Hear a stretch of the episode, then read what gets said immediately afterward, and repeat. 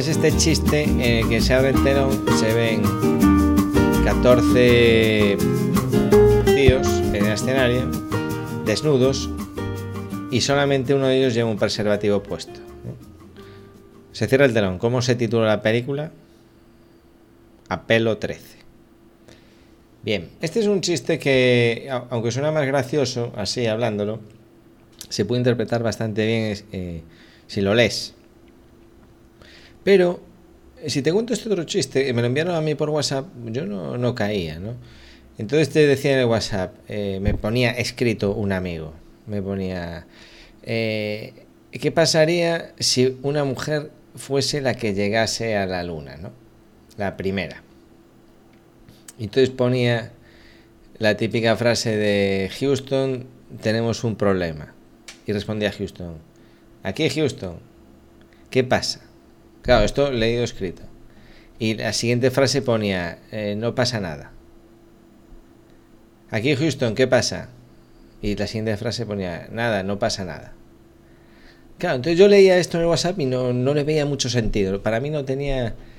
Y mi, y mi amigo me decía, que sí, que es buenísimo, fíjate bien. Y yo lo volví a leer, no pasa nada, no pasa nada. Y luego me, dijo, no, pero ahora léelo, léelo con voz eh, de, mujer, como cuando te dicen nada, que no pasa nada. Y no, claro, a ver, el chiste, hoy, si tú lo oyes ahora, sería, eh, Houston, tenemos un problema. Aquí Houston, ¿qué, problema hay? Nada. ¿Cómo? ¿Qué, problema hay? Acabas de decir que tienes un problema. Nada, no pasa nada.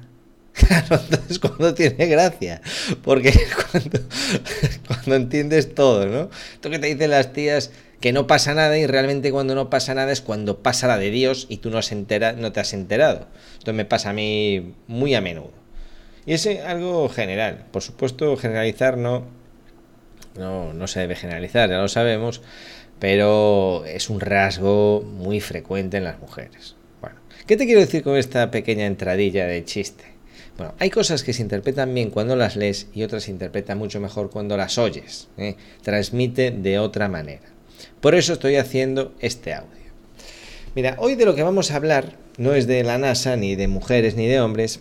Vamos a hablar de, em, eh, de obras y concretamente del tema de meter a más de una subcontrata para realizar una tarea. Esto me ha pasado a mí en una obra en la que había muchísima prisa. Además yo empezaba nuevo en esa empresa. Digamos que en muchas empresas, tampoco es que he estado en tantas empresas, ¿no? Pero al final siempre era un poco mi función la de ir, eh, como se suele decir aquí en Tenerife, apagando fuegos. Eh, no es que me guste mucho esa expresión, porque suena así un poco como a superhéroe, en realidad es, es un pringue, un pringue, porque al que, al que habría que darle un par de, un par de nalgadas no, no es a los jefes de obra o a los técnicos que dejaron la obra hecha un Cristo, sino es que es muchas veces a las propias empresas o a los propios jefes que dejan, permiten que eso ocurra o creen en los mundos de Yuppie, ¿vale? Entonces, este es mi punto de vista. Empresas constructoras si tú, todo el mundo es novato y todo el mundo tiene derecho a aprender, pero si tú metes a un novato, luego no te quejes, que a mí me parece muy bien meter a novatos o probar con gente, pero tienen que ir de la mano, tienen que, tienen que eh, vigilarse y tienen que aprender en compañía. ¿eh? Y luego es cuando dan resultados. Pero claro, es muy cómodo para las empresas meter gente ahí pensar que van a estar controlados simplemente por un par de llamadas de teléfono con una visita al día de 15 minutos de su director técnico y bueno, esto no siempre ocurre así, ¿no? Bueno, el caso es que en esta obra en concreto estaba aquello hecha un Cristo, hubo que hacer limpieza eh, de empresas y de personal y eh, había que darle mucha caña. Bueno, entonces Estamos hablando, eh, yo, yo, eso estaba en fase de albañilería, aquí la albañilería principalmente se hace con bloque, no existe el ladrillo, y yo tenía que, e, era una vivienda de, mm, no sé si eran 50, un edificio de 50 viviendas o, 40 y tantas, por ahí más o menos. ¿eh? Bueno, entonces, para organizarme, eh, no usé, no, y como, como tenía prisa realmente, pues lo que no hice fue ponerme a hacer un Microsoft Project ni un diagrama, diagrama GAN, ¿vale? Porque ahí en ese momento no tenía ningún jefe, salvo el dueño de, de la empresa, yo era el, el, el, que estaba ahí para solucionarlo y no, no tenía que justificar mi trabajo con una tontería de diagrama GAN. Ya sabemos, o si no lo sabes, te lo digo yo, no sirven para nada. ¿Eh?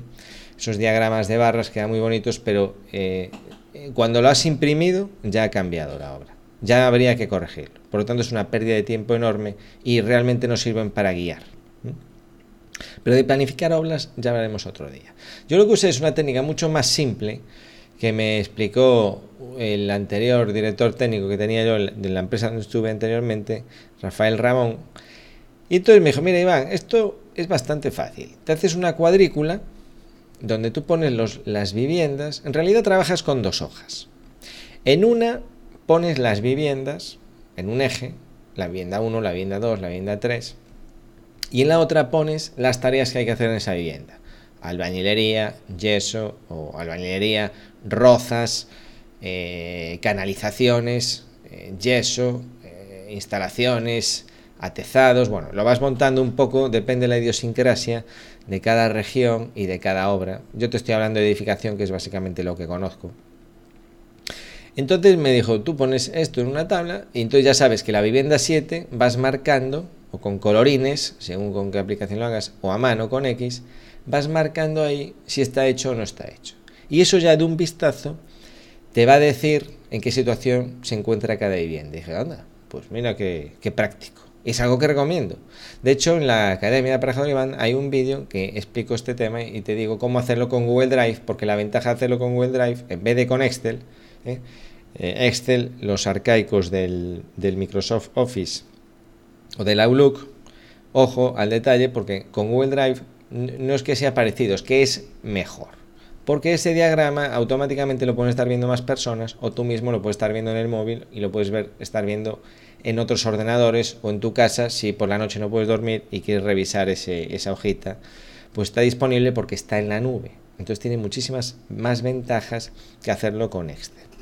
Pero bueno, en ese momento no se estilaba tanto el mundo online como hoy en día. Las cosas han cambiado bastante, pero la idea se capta, ¿no? Eh, eh, entonces tú tenías una tabla donde figuraban las viviendas y figuraban lo que había que hacer en cada vivienda. Eso por un lado.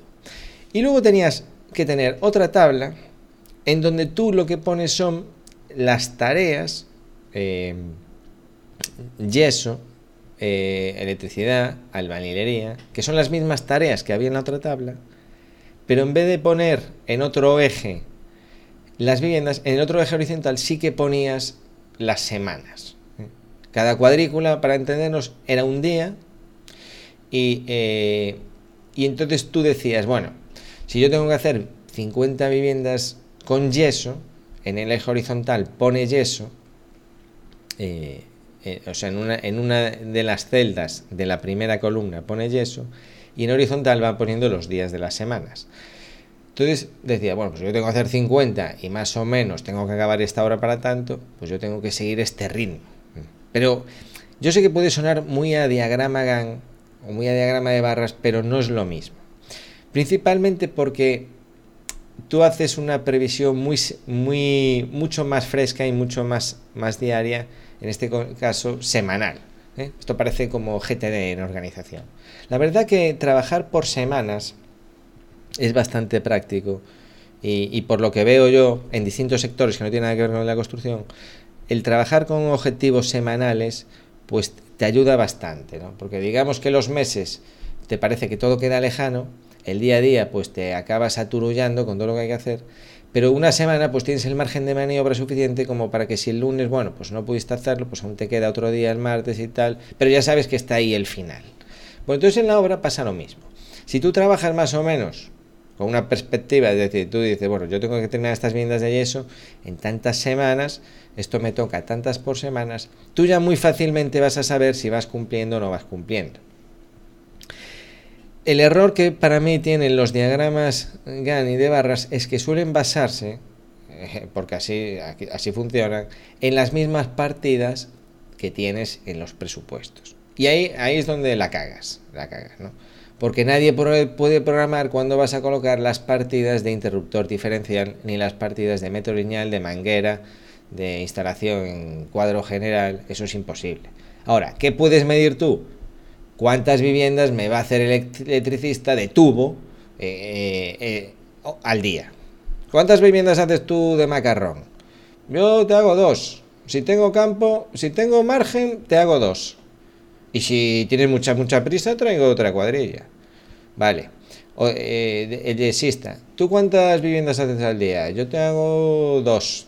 Dos, una y media. Ponle cuatro a la semana para el en salud. Vale. Bien. Claro, eso de medir por unidades de vivienda no tiene que eh, no es, es, algo que entendemos todos. Lo entiende el densista lo entiendes tú que me estás oyendo y lo entiendo yo. Pero el metro cuadrado o, el metro o la unidad de interruptor eso es mucho más abstracto y eso no tú no puedes programar 800.000 partidas tú puedes decir que más o menos te hagan una vivienda de yeso a la semana o dos viviendas de yeso a la semana por ahí van los tiros y esto es lo que explico en este curso bueno son son un par de vídeos que hablan de cómo organizar esta hoja de cálculo y te hablo de esta filosofía y lo ves ahí perfectamente en un gráfico y puedes empezar a utilizarlo esta misma tarde en obra. Bueno, pero el caso es que, eh, claro, yo veía, eh, yo veía que, que no, no, llegábamos ni de coña. Y entonces, como había margen, la verdad que había campo para meter a más de una empresa, concretamente con el yeso, era una, había una empresa ahí, pues no funcionaba mal, estaba bien, pero yo les dije, oye chicos, hay que hacer, imagínate, dos viviendas a la semana, ¿eh? como mínimo, o tres.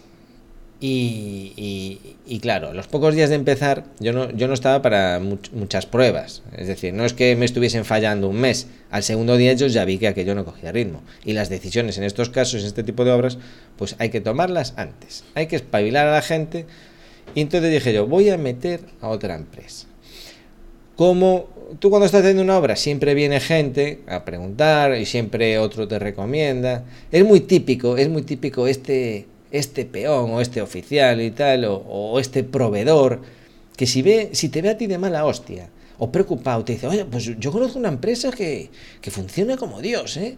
Que tal, están intentando meter ahí su cuña y tal, y digo yo, bueno, pues venga, aquí hay que acabar cuanto antes y hay que acabar bien. Entonces yo a nosotros le dije, mira, a mí me tienes mañana aquí otra cuadrilla funcionando o meto otra empresa. Es decir, tú vas bien, pero no, así no llegamos. No, no, que sí que te la traigo, que nada, efectivamente. No la trajo otra empresa al canto. Oye, santo remedio. Santo remedio porque si él tenía que hacer dos a la semana, eh, pues sí, y, no, no, no, tenía trazas de cumplir eso, que era bastante fácil cumplirlo. Sí que hizo dos, pero metió otra empresa haciendo dos, y cada una por un lado. Y claro, lo bueno de meter a, dos empresas, tampoco meter a 400 empresas, ni a tres ni a cinco, porque te pueden volver loco. ¿eh?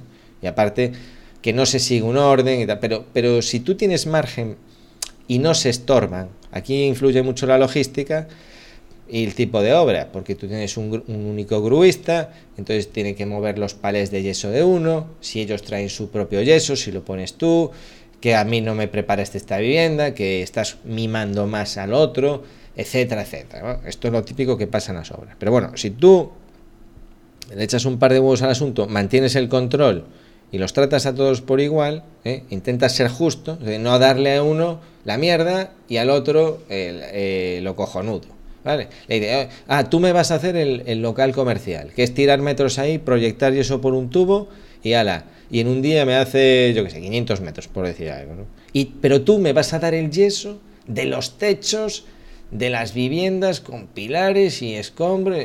Y claro, eso no es justo. ¿eh? Entonces tú le vas dando a uno. Y, generalmente hay que empezar siempre por lo chungo. ¿eh? Esto también me pasó a mí otro día, ya hablaremos de, de, azulejar y de colocar baldosa. Que me dejaban, me dejaban mangados los baños para irse a, colocar en la azotea baldosas, ¿no? Claro, es muy cojonudo ir a colocar baldosas ahí sin ningún recorte y me dejas los baños y luego te vas de la obra y yo me como el marrón. Eso conmigo no pasa, ya te lo digo. Bueno, no pasa tanto como que la obra fue a la puta calle enseguida. se me plantaban en la obra y me querían amenazar y de todo. Pero a mí eso, sinceramente, me importa un huevo. Yo a la obra no voy a hacer amigos, no... Yo voy a defender mi, Tampoco voy a hacer enemigos, ya te lo digo. No, no voy a ir de Terminator. Pero yo voy bien.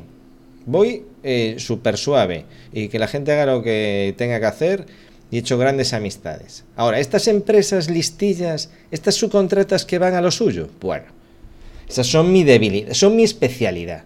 A veces incluso me, me alegro un poco de encontrar alguna porque es como, como flash. Macho, te tocó, tío. Llegaste a esta obra y tuviste mala suerte porque te tocó conmigo. Bueno, me desvío. Tienes que, si tú metes a varias empresas, tienes que mantener un equilibrio. ¿eh? Y de, suministrarles el material, que las dos hagan eh, cosas buenas y cosas malas, es decir, que puedan correr, pero que también se tengan que joder y que empiecen por lo malo, ¿eh? para que siempre tengan el aliciente. Bueno, me voy a portar bien porque si no este cabrón me va a quitar medio local comercial y ahí es donde yo voy a rentabilizar un poco. Esa es la clave de meter a varias empresas. Y entonces aquello funcionaba muy bien porque yo tenía mi hojita impresa e iba poniendo, pues esta semana, guay, dos viviendas por aquí, y estábamos haciendo pues cuatro o cinco viviendas a la semana.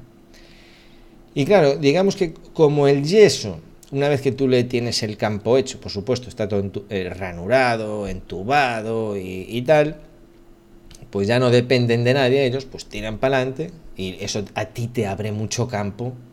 Aquí en la obra se trata de abrir campo, pero muy importante hacerlo bien, no a cualquier precio. ¿eh? Hacerlo bien y no dejar remates atrás.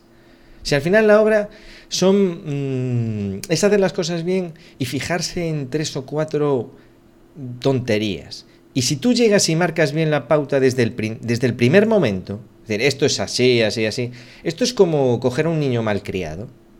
Es decir, los niños generalmente, si vienen de, padres caprichosos, viene el niño más caprichoso, pero un niño es moldeable, entonces en cuanto está contigo, el, primer día, a lo mejor está un poco tontín, pero a ti te lo dejan de vacaciones los padres, está contigo, el segundo día ya va como la rosa, y el tercer día ya es uno más de la familia. No hay ningún problema. Y hay niños que ya vienen bien de casa y no hay que hacer nada. En las obras pasa igual. Es decir, a la gente le gusta hacer las cosas bien. Lo que pasa que como ha habido mucho boom y mucho pasar de todo y mucho tirar para adelante, y mucha falta de experiencia y mucha cobardía, porque claro, es mejor tomarse un café con una subcontrata a tener que leerle la cartilla y como leer la cartilla es desagradable, a mí no es que me guste, no yo prefiero que las cosas vayan bien. Pero es que a veces no queda más remedio. No queda más remedio. Y ya no es porque peligre mi puesto de trabajo, no es porque me gusta que sea así. Es que es, que es así de claro. Entonces aquello iba cojonudo. Todos contentos, las empresas de yeso contentos, y se acabó el yeso a toda pastilla. Y yo empezaba a marcar las, las cuadrículas, como te explico en este vídeo de la academia, pues genial. Entonces, automáticamente, cuando tú tienes la hoja esta, ¿qué pasa? Que empiezas a ver que uno de los gremios, el yeso, avanza mucho y eso te abre un montón de campo a los atezados, e imagínate, a los falsos techos, bueno, según cómo tengas organizada la obra. Y entonces ya viene el de los atezados y tiene mucho campo y está muy contento y va muy rápido. Y al colocar atezado viene de los pavimentos y está muy contento porque tiene mucho donde trabajar. Por hacer simplemente las cosas bien y, eh, y apretar un poco los tornillitos. Solamente con eso ya va todo muy bien y empiezas a certificar en obra como Dios manda. Certificar con trabajo ejecutado. Bueno, eh, acabo de publicar un vídeo en la academia con Revit que va, van un poco por aquí los tiros. O sea, la herramienta que te digo es, por un lado, la hoja de cálculo, olvídate de los diagramas GAN, eso es una payasada eh, de, de, las grandes, ¿eh? de las grandes. Ya te desengaño yo a ti y a tu jefe. Eso es un estorbo. Es burocracia de la mala, esos diagramas. Eh, entonces, te digo, al contrario, utiliza eh, una hoja de Google y rellena ahí las casillas de esta manera, más o menos como te acabo de explicar en el audio. Pero por otro lado, está muy interesante, dependiendo del tipo de obra, que tú puedas controlar, imagínate que tienes el modelo en 3D, en 3D o simplemente en 2D. Tú sabes que cuando dibujas en Revit, lo, eh, dibujar en 2D o en 3D es lo mismo, porque tú lo dibujas en 2D rapidísimo, dibujas los muros, insertas las puertas y lo tienes en 2D. Y entonces dice, ya, pero es que en 3D me da pereza. Y dice, no, ¿cómo que te da pereza? Si ya lo tienes hecho. Rota, orbita, a ver. ¡Ah! Y dice, anda, pero si ya está hecho en 3D, ¿ves? No es que tardas, es que tardaste lo mismo. Entonces tú dibujas una, una planta de ese edificio, porque otra cosa es, tú no tienes que hacer el edificio entero. Si tú llegas a una obra, aunque sea una obra medias, y estás haciendo una fase de la obra, tú puedes dibujar eso en, en media hora en Revit como ayuda para ti. ¿Mm? No hay que volverse loco ahí con el, el BIM, el terreno, la base de cimentación, todo. Claro, cuando llegas a la vivienda esta ya te han echado de la empresa porque has perdido más tiempo que Dios. Tú las herramientas como Revit las tienes que usar para ti. Son herramientas, no son para volverse loco. Yo soy muy partidario del escenario del oeste. Van a rodar una película del oeste. ¿Qué hacen? Eh, asfaltan una calle, bueno, asfaltan no, que no había asfalto en el oeste, pues eh, ponen la tierra de la calle y ponen las fachadas de los edificios. rodamos la película, venga, hasta luego. No se ponen a construir los edificios, eh, la iglesia, la farmacia, el cementerio. No, se ponen a construir lo que va a aparecer en escena. Y yo digo lo mismo con Revit en obra.